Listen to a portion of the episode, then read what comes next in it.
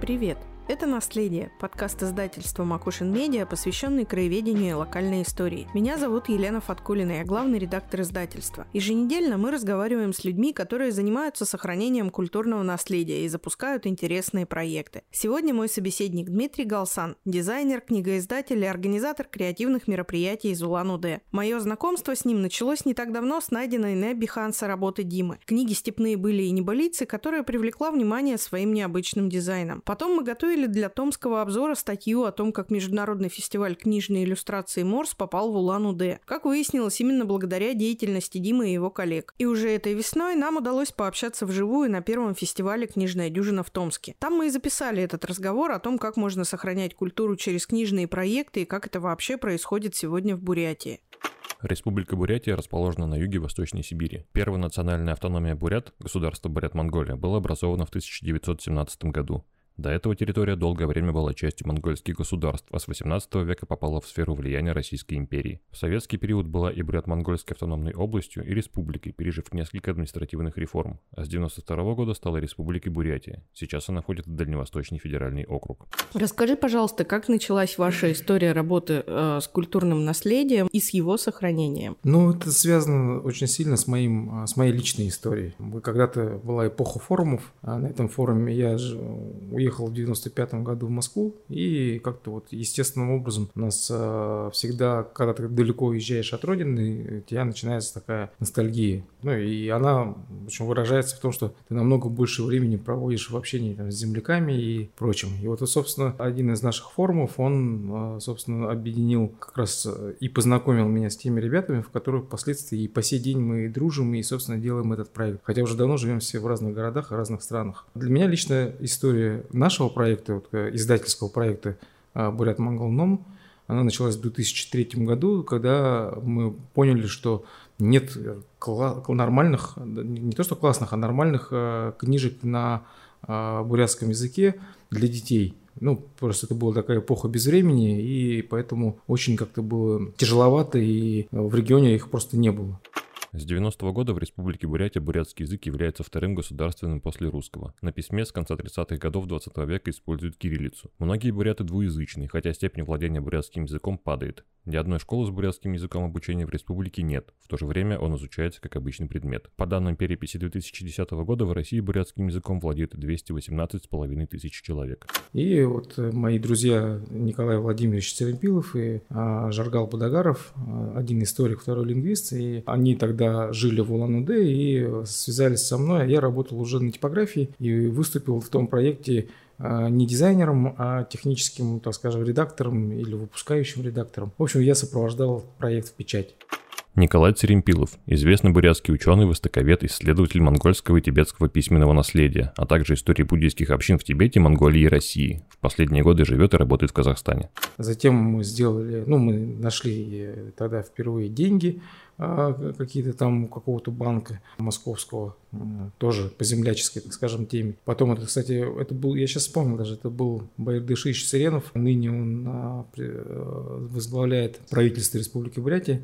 Ну и вообще он на самом деле очень классный такой мировой мужик, который нам помог прямо в тот момент очень сильно сдвинуть этот проект с, с нуля до реализации. И потом же он помог нам а, выпустить вторую книжку но тогда он еще не имел никакого отношения к Бурятии, он жил в Москве. Но, в общем, я еще раз могу сказать спасибо. Мы до сих пор помним, как он, в общем-то, помогал все это делать. В 2008 году у меня уже лично возник такое, возникла такая идея сделать туристический сувенир в виде такого легкого, недорогого альбома, 48 полос, там, размер 205 на 205, и сделать его серийным. К сожалению, серийность не удалась, этот выпуск был первым и последним пока на данный момент. Ну, я думаю, что он еще даст свои плоды.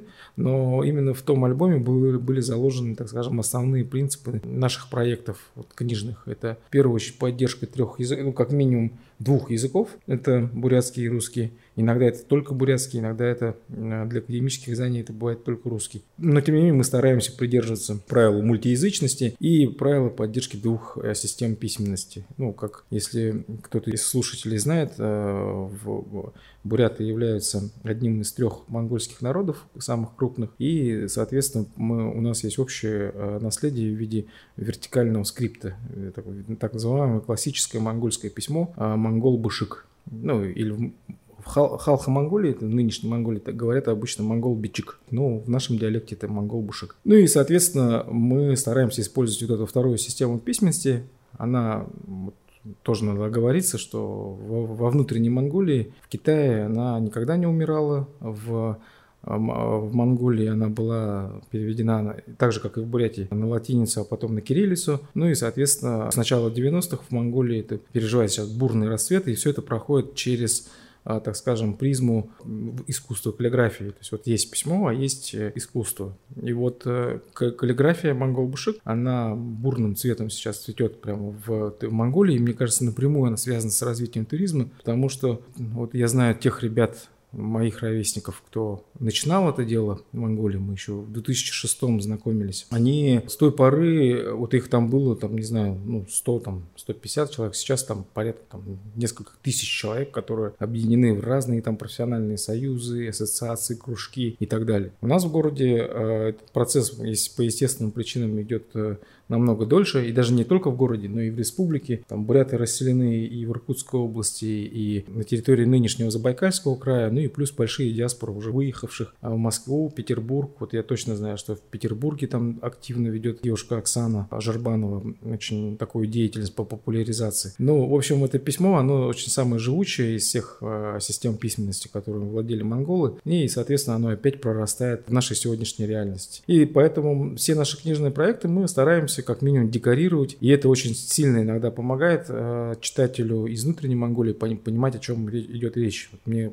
много, я сам лично не видел, но мне много рассказывали, что монголы выбирали, видели, понимали и просили через интернет, э, там заказывали эти книжки только из-за того, что там есть э, монгольский скрипт. Ну, плюс мы выпустили впоследствии большую книгу местные поэтессы. В переводе на русский эта книга называется «Вопросы поставлены к самому себе». И она полностью сделана на двух системах письменности. То есть с левой стороны стихотворение на монгол-бушик, а справа на бурятской кириллице.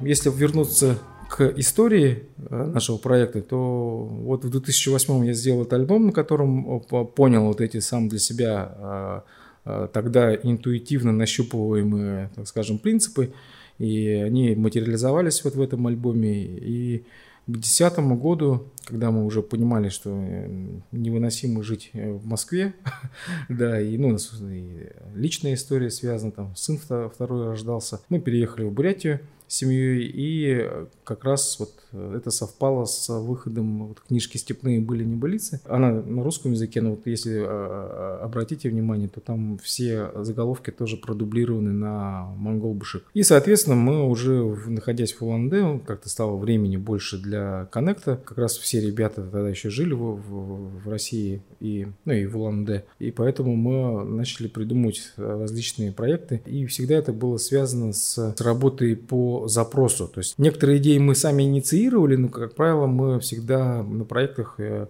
стараемся отталкиваться от какого-то хотя бы даже интуитивного запроса человека, который э, будет или автором, или куратором проекта, или редактором, там, ну или ну, просто человеком, который неровно дышит на то, что ему нужно этот кейс выполнить. Ну и с той поры мы по порядка вот, Давно уже пора вести список, но порядка, наверное, 60-70 номинований у нас э, книг вышло. Поэтому большая часть из них, она вот, детские книги, книжки, затем подарочные издания, академические издания и э, книги для, я их так называю, литературные памятники, когда э, или сам человек хочет себе сделать литературный памятник, или же его семья очень часто вот, ну, я вам подарил как раз вот примеры из этих, э, так скажем, категорий. Ну и плюс у меня волей судьбы И как раз вот с подачи Николая Владимировича занесло в Бурятский научный центр, где мне повезло поработать в очень интересном месте, связанном и с наукой, и с, э, так скажем, и с краеведением, и с э, какими-то путешествиями в разные страны, э, типа вот, ну, Тибета, Индии, Монголии той же. Ну и плюс большое такое количество очень интересных экспедиций уже внутри республики. И это тоже было для меня большим открытием. А, познавать собственный, ну, так скажем, край. Потому что вот зачастую мы, мы это тоже часто обсуждаем. Я не знаю, как у вас в Томске, но вот у нас есть такая специфика, что очень много людей считает э, место, в котором они живут. Ну да, красиво, но жить-то тяжело, и жить плохо, и надо уезжать. И вот, э, ну, если даже не касаться каких-то очень э, актуальных новостей и э, мира ощущений, то на самом-то деле в этом иногда я вижу не собственное, так скажем, мнение, а вот какой-то вот навязанный... Э, сложившийся сло, стереотип. Да, не навязанный, а сложившийся да. стереотип. Это еще со времен Чехова идет, что Сибирь это место страна, так скажем, холода, страха, смерти и каторги. Вот ну, поэтому... Мне кажется, это общая проблема, да, потому что мы тоже в своей деятельности не раз сталкиваемся и с этим стереотипом, и, собственно, регулярно с ним тоже боролись, потому что Сибирь место ссылки — это прям, ну, такая вот история. Мы как раз рассказываем другие истории, потому что в Сибирь не только ссылались, сюда ехали совершенно сознательно, а еще здесь просто жили, как в случае, допустим, с вашим народом. Да, да, и мы в этом смысле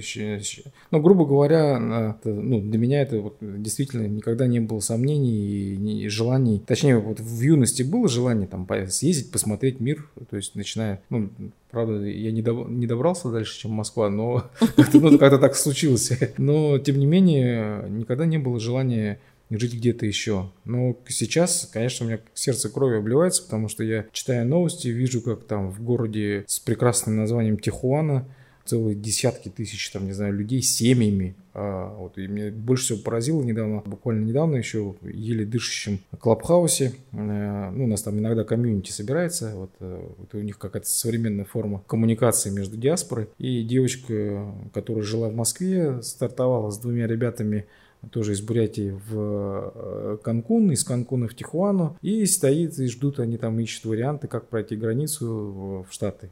И, и вот я, для меня это сложно понять. Ну ладно, это когда еще молодые ребята, а вот э, девочка рассказывает о том, что вот здесь мы встретили еще три семьи, да, вот э, из Улан-Удэ, которые продали здесь все и уехали. И причем, когда он мне говорит, что вот э, встретил мужчину, у него, э, ну как мужчина, 36 лет, у него супруга на, на пятом месяце и девятилетняя дочка. Как? Как? Я вот сам себя Ставлю представляю, место, да. да. Это что должно такое в жизни человека произойти, чтобы он взял и полностью все э, перечеркнул, и это причем, этот процесс был не только до 24 февраля, ой, не только после 24 февраля, это был еще и осенью. Я сам лично смотрел вот эти видео впервые тогда. Это. Ну, к чему я все это говорю? К тому, что, на мой взгляд, это, ну, конечно же, это экономические причины, но иногда мне кажется, что, возможно, это просто какой-то вот тоже поветрие, рождающийся ровно из того же самого стереотипа, что Сибирь страна страха и смерти, холода, где-то есть там чистая обетованная земля, рай, в которой там сразу тебе дают жилье и, не знаю, и Rolls-Royce в придачу, да, но мне кажется, что с этим стереотипом не то чтобы нужно бороться, но вот как-то мы стараемся своим проектом показывать, что да и в принципе, да, вот даже то, что сейчас мы в очень суровое время находимся, да, но всегда, возможно, есть место для надежды. А во-вторых, э, действительно, если убрать все вот вот, я говорю про 24 февраля, если убрать все так скажем, морально-этические моменты и оценочные суждения, то изменившаяся система, она дает всегда какие-то новые возможности. Понятно, что они могут быть более суровыми, но тем не менее, мне пока самому хочется больше верить, потому что я просто не хочу уезжать. Вот, вот это вот самый, наверное, главный мотив. Поэтому э, наш проект, он, собственно, всегда и был, э, и был рожден, и всегда поддерживался и подпитывался ровно вот этой вот э, мечтой или желанием, как говорится, делать, жить на своей земле и жить в какой-то очень хорошей стране, да, то есть, ну, но не уезжая со своей, из своей земли. Ну я так понимаю, для вас всегда было важно, а, во-первых, об этом рассказывать, во-вторых, показывать и туристам, и местным жителям, что у вас есть. И тут вопрос, как много народу у вас, во-первых, а, реально владеет, разговаривает а, на бурятском языке, во-вторых, понимает как раз монгол-бычик? Ну, на самом деле, конечно, сейчас есть очень тревожная ситуация, что язык уходит, и это во многом связано с интернетизацией и с тем, что до самых отдаленных сел прошли все средства современной коммуникации, коммуникации. Поэтому проблема с языком есть, и она очень актуализирована. Об этом ведется очень большое количество дискуссий. Но я считаю, что самый ужасный и самый мощный удар э, по, по бурятскому языку был нанесен отменой э, обязательного преподавания э, бурятского языка. У нас просто к сожалению, это случилось достаточно давно, вот когда э, полностью была сломана система образования на бурятском языке. Это еще случилось в начале 70-х, в середине. Нынешняя отмена, так скажем, добровольного э, выбора языка она случилась совсем недавно, и это вот мы, сколько я вот немножко краем глаза вижу различные дискуссии в национальных субъектах, это всех очень сильно больно задело. Это то, что реально выбивает табуретку, как говорится, из-под ног. Но с другой стороны, есть очень такой странный процесс, и он какой-то неизбежный, естественный, что ли. То, что, да, идет массовый исход из Сибири и Дальнего Востока, причем там, неважно, вне зависимости от национальности, но у нас каким-то вот получается так, что из... Э, у нас же еще тоже был такой момент, что у нас уничтожили национальные округа. Это Усть-Ордынский бурятский автономный округ в составе Иркутской области и Агинский бурятский автономный округ. Это случилось еще в 2000 2005-2006 году. И это тоже повлекло за собой демонтаж, так скажем, всех экономических структур. И буряты из этих двух округов потянулись в Улан-Удэ. Поэтому процент бурят в Улан-Удэ существенно повысился. Я сейчас могу наврать в цифрах, но если раньше в том же городе у нас было порядка 25 там не больше 30, то сейчас это уже там от 30 до 40 процентов, да, но при этом всем визуально и вообще, то есть э, это очень сильно заметно, что э, уже бурятское население, оно очень, ну, так скажем, ну не то чтобы преобладает, но очень сильно выражен. То есть бурятская речь теперь и в магазинах, и на улицах, и э, хотя раньше это было ну, не совсем так. Поэтому вот этот процесс, он как бы имеет две, наверное, стороны. То, что с одной стороны, да, мы мне почему-то всегда кажется, что вот эта та же самая отмена языка, она наоборот в какой-то степени привела к всплеску, так скажем, и пониманию, вообще осознаванию того, что есть проблемы. Потому что люди, когда говорят на своем языке, то для многих это совершенно как бы обыденно, очевидно, и как, как, ну, как наличие воды или там, не знаю, электричества. Ты же не замечаешь, что оно есть, пока ты его не лишаешься. И вот Возможно, вот эти действия, так скажем, со стороны такой большой, э, большого механизма государственного, оно, наоборот, приводит к такому, наоборот, взлету или э, осознаванию этой проблемы.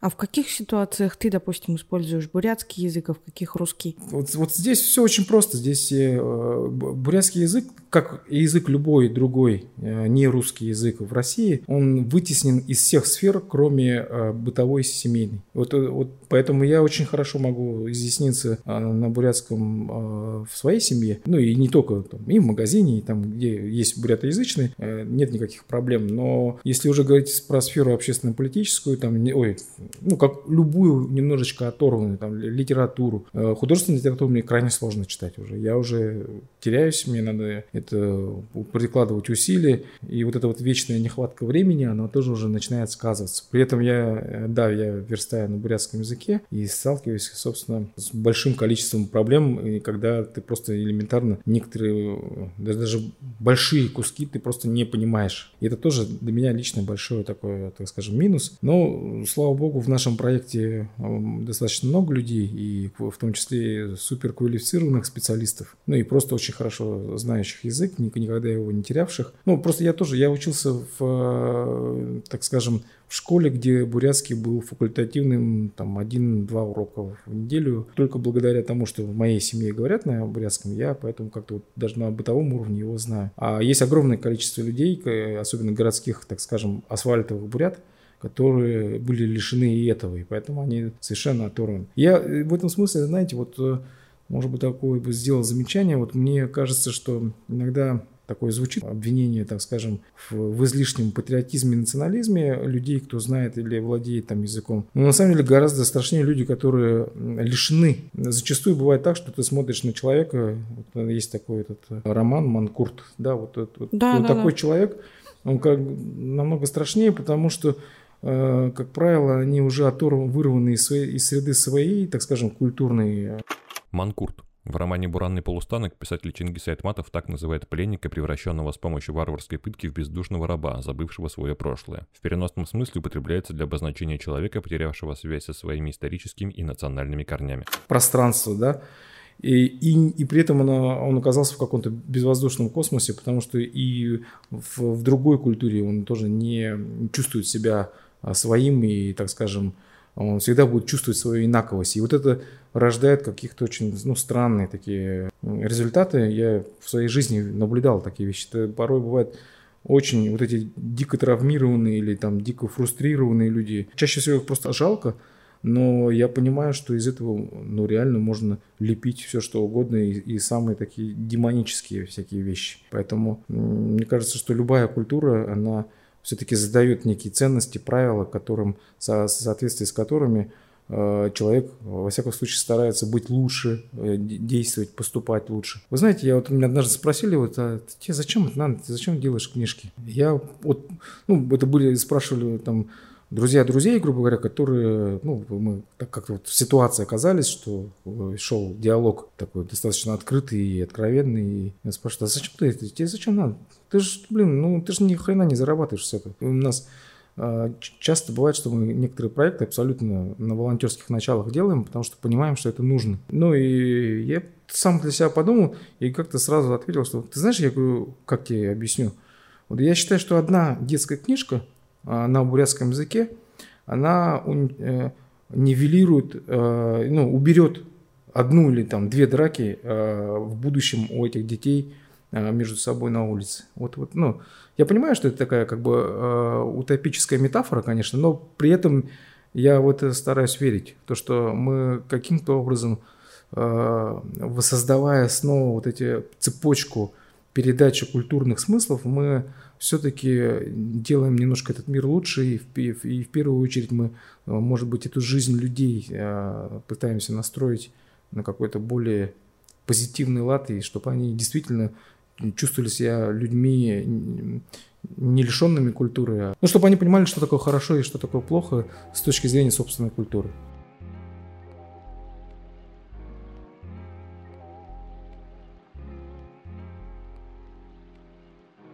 Скажи, у вас же, насколько я понимаю, деятельность не ограничивается исключительно книгоиздательскими проектами. Вы много работаете с креативными индустриями в целом. Как э, эта работа устроена? На самом деле, я, я пока еще не готов сам для себя даже осмысливать все произошедшее со мной с 2018 года.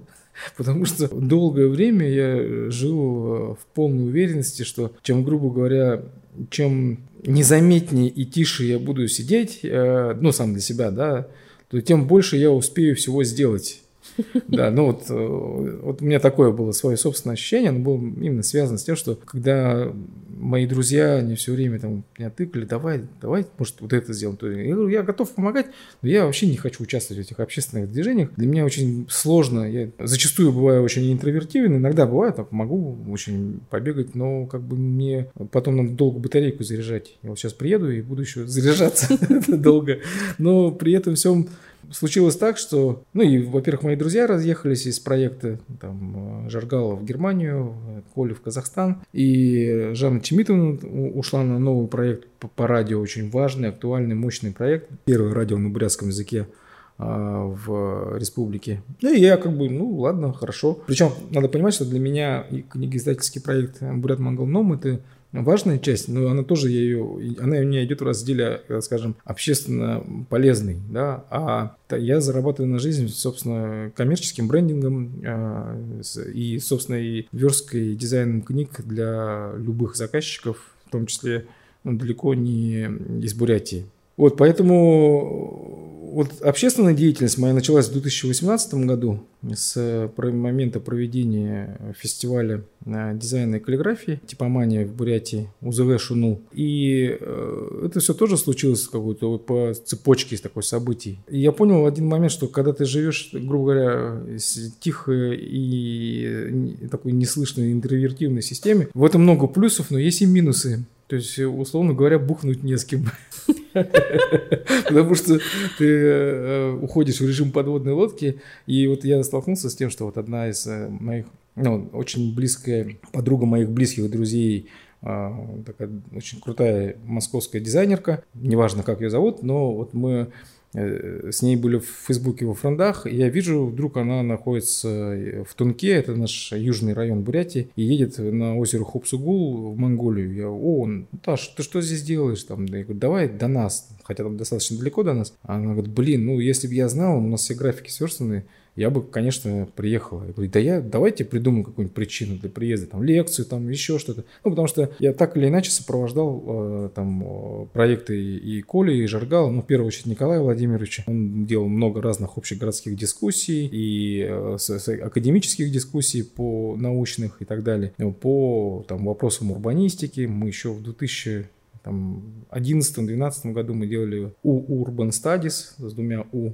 потому что Улан-Удэ. И как раз все эти вопросы и озеленения, там, и обустройство. Uh-huh, uh-huh. Все то, что сегодня уже просто звучит надоевшим рефреном. В моей жизни это было еще и 10 лет назад. И я понял, что вот, вот мимо проезжает. А у нас еще такой регион, он э, интересный, да. Вот э, мы находимся, наверное, в единственном месте на Транссибе, где можно уехать на прямо по такой очень ярко заметной вертикальной черточке вниз через Пекин, э, через Улан-Батор в Пекин. И поэтому Улан-Удэ это такой город, где волей или неволей люди останавливаются и пересаживаются. Ну, такой небольшой хаб транспортный, и где люди пересаживаются с Транссиба и наоборот, вот на восточное направление. Очень часто бывают очень разные интересные люди. Я вот с удивлением прочитал там, допустим, мемуары Эвана Макгрегора, э, его «Строго на юг». Угу. Видели, может быть, видели? Да-да-да, Очень видели. классный. Вот, тоже, да, вот э, Эван Макгрегор проехал по дороге костей. Э, на, у него было мотоциклетное путешествие вокруг света. От Якутска до Магадана они проехали по дороге костей. И вот, вот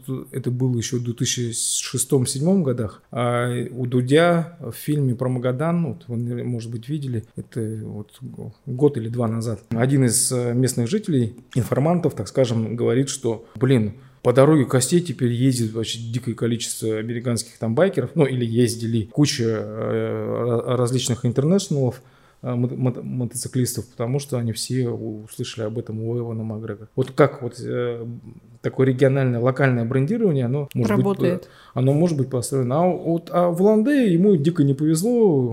У Ланде я прочитал и книгу, и, и этот дико интересный фильм.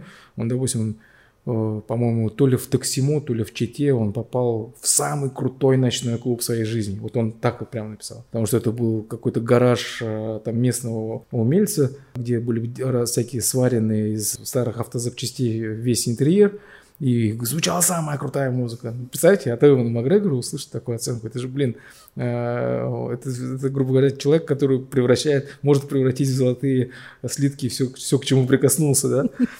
Ну, если этим правильно воспользоваться. А в Уланде ему не повезло. Ну, вот я это поговорю как пример того, что у нас место, где действительно самым странным образом залетают какие-то интересные э, люди. И вовсе не обязательно быть знаменитым киноактером, чтобы быть интересным, так скажем, а, человеком. И, э, соответственно, мы, когда Ко мне обратились моя уже, наша московская, ныне уже очень большой друг и подруга э, Таня Альтапова из типографии UP Print и сказала, Дим, а ты не хочешь там провести, э, это, ну, московская типография, они печатали для типомании э, плакаты классной выставки Восток-Запад. Три угу. вида бумаги такие от компании Анталис, три вида красителя. Очень, Саша подобрал там 20, 27 или 24 автора, и они сделали вот эту подборку очень крутых э, работ. И, собственно, Таня мне предложила, говорит, ну, у нас там их много, говорит, давайте, хочешь у себя в городе провести?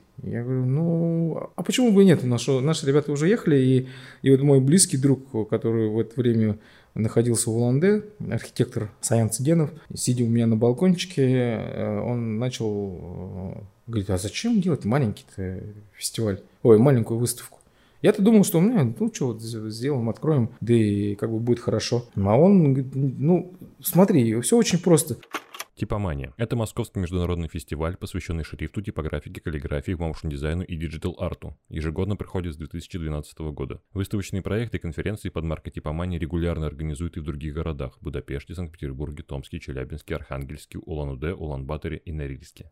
Мы с тобой затратим столько сил, энергии, а на конце, грубо говоря, выхлоп, ну, маленькая выставка. Давай сделаем, собственно, сам большой фестиваль типомании в Уланде. И он как-то меня так убедил сразу, что, ну да, действительно, я прикинул, что ну, Стоит заморочек... делать большой. Да, заморочек ровно, ну, чуть-чуть больше, конечно, да, но, но вот мы достаточно так это основательно к этому делу подошли, и прямо в пустующем а, торговом центре тоже отдельная песня, как мы искали это все место, ну вот повезло, или ну, так случилось, что мы нашли там пустующий этаж торгового центра, договорились с его собственниками, чтобы они нам его дали на 2-3 дня, и мы заплатили там только за ЖКХ. Ну, то есть мы как-то вот везде пытались. Ну, и я понял, что еще я понял, что вот э, что мне дала общественная работа, то, что если людям а, говорить в ту идею, которую ты сам веришь, то люди, как правило, ну, на самом деле они не такие, э, так скажем, закрытые или там черстые или да, равнодушные. Нет, большинство людей, видя это, они понимают, что их, ну, во-первых, что их никто не обманывает, и во-вторых, то, что они это действительно помогать. нужно.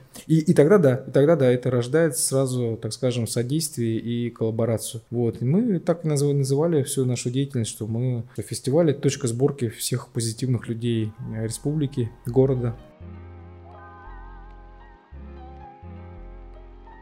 А что такое проектный офис Бургуджин Такум? А, ну, вот это вот, а, мы же все бегали, грубо говоря, такой кучкой, э, небольшой, небольшой кучкой городских сумасшедших, как мы сами себя в шутку называли. И в какой-то момент нам понадобилось просто взять э, и обозначиться, кто мы такие, ну, чтобы каждый раз не объяснять, что я там Дмитрий дизайнер, Саян архитектор, Бато там менеджер и так далее. Мы организуем Артур... типа манию, да? Да, да, да, да. Ну, это слишком долго. Ну, мы э, вот к тому моменту уже познакомились как раз с Байром Эренчиновичем Будаевым. Это наш старший друг, партнер, а теперь и активный участник, э, один из столпов нашей команды. Это его э, проект. У него просто гостиница и отели и кафе находятся на Байкале. И он с 15 года принимает э, разных художников из э, разных стран, из разных городов и делает это очень э, так, с такой теплотой и душевностью, что к нему с удовольствием приезжает огромное количество там, людей самых разных весей, так скажем. Но в основном его просто зона интересов была в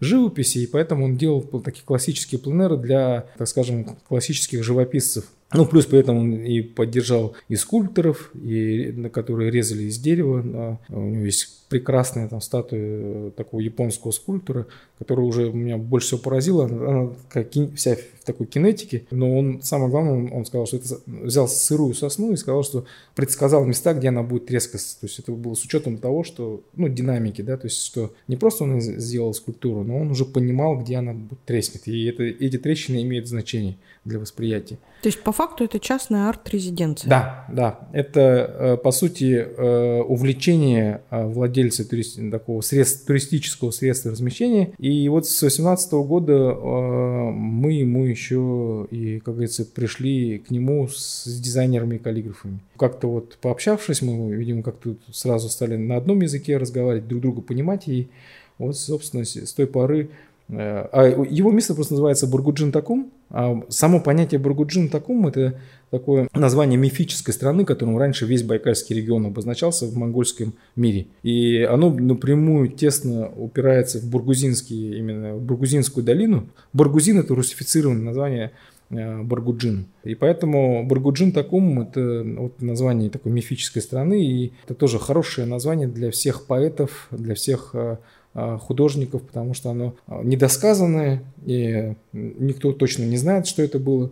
И это дает возможность, так скажем, домысливать все. Поэтому мы обозначились как проектная команда, проектный офис Баргуджин Токум, ну, вот, ровно с момента, так скажем, а, с 8 после того, как мы примерно через год, наверное, начали, получили необходимость э, как-то себя обзываться, обзывать и, как говорится, как-то обозначать свою деятельность, чтобы мы понимали, что грубо говоря, вот этот манифест это по сути для нас, э, так скажем, просто правило отбора, то есть что мы поддерживаем, что не поддерживаем. Потому что к нам действительно стали э, приходить очень разные инициативы, и мы сами для себя просто понимали, вписываемся в это или не вписываемся. А суть манифеста очень простая. Мы хотим сделать Бурятию точкой протяжения э, творческой интеллигенции из любых э, крупных, ну и не крупных только городов и самых разных стран. Первым, так скажем, критерием мы, конечно, стараемся э, работать уже с состоявшимися авторитетами в области креативных индустрий. Модное, конечно, слово вот это креативная индустрия, но тем не менее, по сути, это,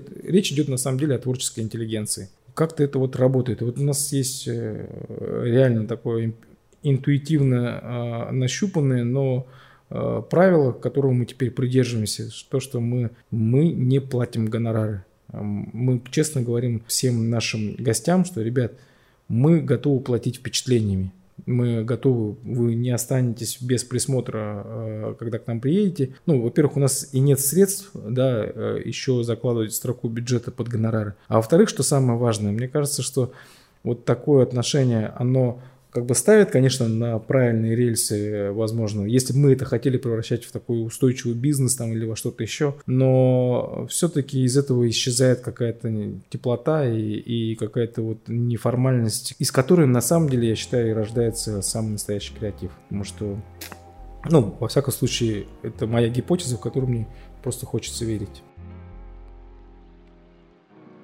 У вас есть своя площадка? Да, да, вот э, тоже она появилась у нас год назад э, в Улан-Удэ. Ну, вот она, конечно, есть и у Баира Линчиновича изначально, вот э, это арт-резиденции, вот, проект арт-резиденции мы сейчас продумываем, допиливаем на, на Байкале в Усть-Бургузине.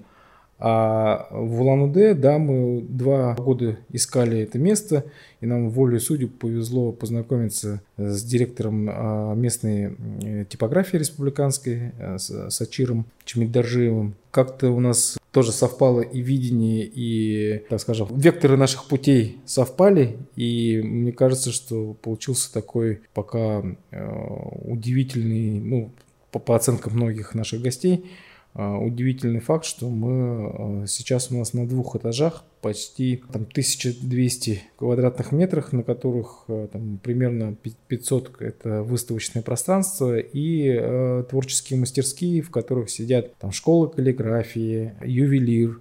Да, вот Артур это наш тоже самый, наверное, серьезный э, участник э, нашей группы, который, собственно, на себе тащит э, полностью вот эту сложную психологическую вот эту ситуацию со всеми резидентами центра. И дизайнеры, и художники, и медийщики, и и даже студия йоги. Чтобы вы понимали, у нас группа проектного офис Бургуджин такому, это почти там, ну, 10 там, человек. Ну, в зависимости от проекта, она сразу может стремительно разрастаться. Там, потом кто-то постоянно уезжает, кто-то приезжает. И поэтому там я даже порой затрудняюсь сказать, сколько точно у нас. Но основной костяк вот, ну, до 10 человек, и каждый там выбирает то, что может делать и чего хотел бы делать. И у меня только одно простое, так скажем, пожелание. Я говорю, пытайтесь сразу найти способ монетизации своей деятельности. Потому что любая общественная деятельность, если ты долго будешь двигаться только на альтруизме, ты, во-первых, долго не, не протянешь, а во-вторых, ты быстро перегоришь. И это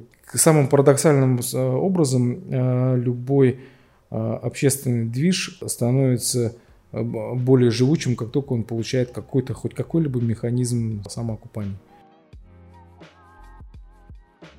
Это был подкаст «Наследие». Подписывайтесь и слушайте нас на любимых платформах и, конечно, на сайте издательства макушин.медиа. Также не забывайте подписываться на наш телеграм-канал «Макушин».